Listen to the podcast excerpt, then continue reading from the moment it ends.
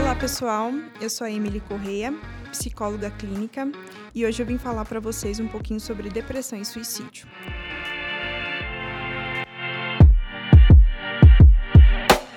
O tema escolhido foi a pós-venção ao suicídio como todos sabem, setembro é o mês direcionado à prevenção ao suicídio. E muito se fala sobre a prevenção ao suicídio, mas pouco se fala sobre pós-venção. Como o próprio nome diz, pós-venção é pós o evento do suicídio, assim como prevenção é antes do ato do suicídio. Bom, antes de a gente entrar nesse tema, eu quero falar um pouquinho sobre alguns dados da Organização Mundial da Saúde. E a cada 40 segundos alguém morre por suicídio. São 800 mil suicídios no mundo e 13 mil no Brasil. É um dado alarmante e por isso que o, o setembro foi direcionado para a gente falar sobre isso. Até pouco tempo atrás, pouco se falava sobre suicídio, porque as pessoas tinham uma ideia que falar sobre suicídio aumentavam as estatísticas, né? Hoje a gente percebe que não, que falar sobre suicídio é necessário. Ainda se é um tabu muito grande, mas a cada dia, graças a Deus, a cada dia mais a gente tem tornado isso uma realidade mais comum entre jovens, adolescentes, crianças e adultos.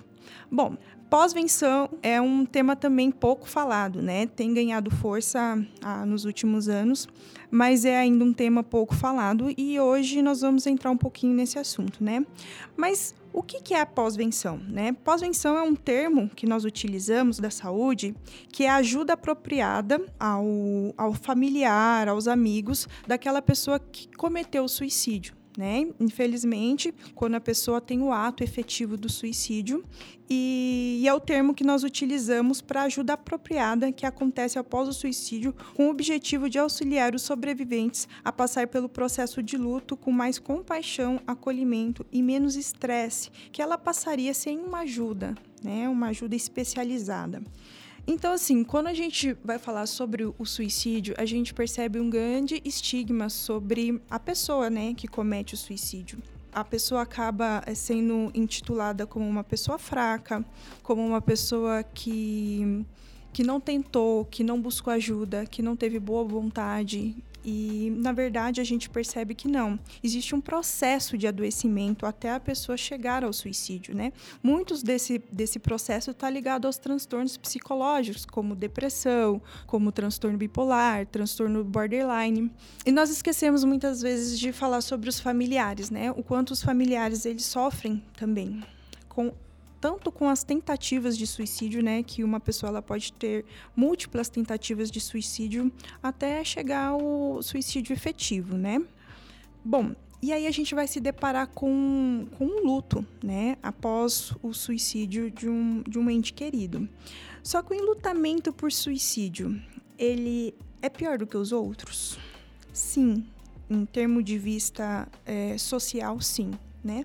Luto é luto é, em qualquer das circunstâncias, mas o, o, luto por um, por um suicídio, ele tende a ser um, um luto um pouquinho mais complicado de lidar, porque a pessoa ela lida com vários questionamentos, né?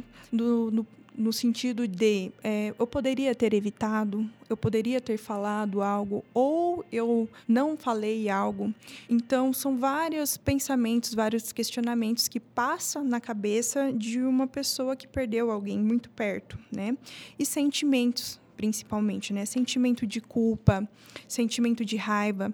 É, é muito comum é, as pessoas terem esse sentimento ambivalente, né? Que ao mesmo tempo que a pessoa ela está com saudade, ela está triste, ela sente raiva porque ela acredita que aquela pessoa o abandonou e deixou naquela situação. E o julgamento, né? Infelizmente, a gente ainda lida com muito julgamento. É, se uma pessoa morre de uma família, né, as pessoas de fora acabam pensando, né, com certeza tem algum problema dentro da família. E não, a pessoa lá estava doente e, e cometeu isso. E poucas pessoas buscam ajuda né, sobre a, pós, a, a pós-venção. Por que, que é tão importante a gente falar da pós-venção? Porque as pessoas não buscam ajuda. Então, a própria pessoa ela pode entrar no adoecimento psicológico, né? Estima-se que o suicídio ele alcança 145 pessoas. Então, quando a pessoa ela comete o suicídio, isso vai ter um impacto em 145 pessoas da sua convivência. Falando de uma pessoa comum, né? Quando a gente fala sobre um artista ou alguém da mídia que comete suicídio, esse alcance é muito maior. Então, é, falar sobre a pós-venção vai trazer uma ideia de amparo e de acolhimento muito maior, né? Que a gente precisa falar de que essa pessoa ela não está sozinha. Quem fica para trás também tem as suas lutas e ela também precisa dessa ajuda, assim como aquela pessoa que estava adoecida. A pós-venção também é uma prevenção, para as pessoas que estão enlutadas. É, nós sabemos que os enlutados têm maior probabilidade ao suicídio, né? Qualquer pessoa que está enlutada, não necessariamente no suicídio, ela tem a maior probabilidade de ser levada ao suicídio por uma questão de sofrimento que a pessoa está naquele momento. Então, o que leva uma pessoa a pensar em suicídio, né? Ela pensa que ela, é, ela perde o sentido de esperança, de que a vida vai melhorar, de que ela pode sonhar, que ela pode ter expectativas sobre o futuro e ela se vê numa dor muito intensa e a única saída é tirar a própria vida. Então, quando uma pessoa da, da família tira a vida, a pessoa se sente muito culpada, pode gerar esses pensamentos, né, de responsabilidade sobre a morte da pessoa.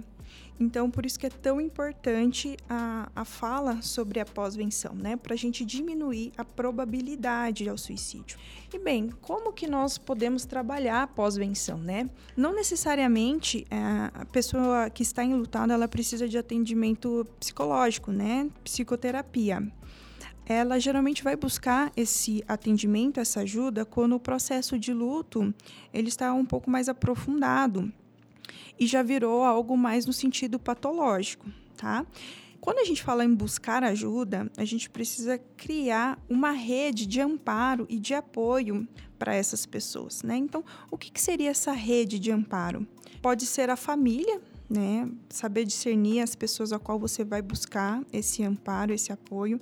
É, pouco nós conseguimos falar sobre sofrimento, né? Uma coisa que a nossa sociedade às vezes não aceita muito é falar sobre a tristeza, sobre o sofrimento, né? E geralmente a gente vai lidar com com julgamentos, né? Então saber discernir com quais pessoas eu vou pedir ajuda, a família, os amigos, a própria igreja, né, a, própria fé faz com que a gente passe por esse processo menos, com, menos doloroso. E sim, e se caso for necessário, buscar ajuda e apoio psicológico, psiquiátrico, né? E reforçar essa rede. Você não está sozinho. É, falar não ajuda a resolver, mas ajuda a suportar o sofrimento. Né? Muitas pessoas às vezes falam, mas é, falar sobre isso vai me ajudar em quê?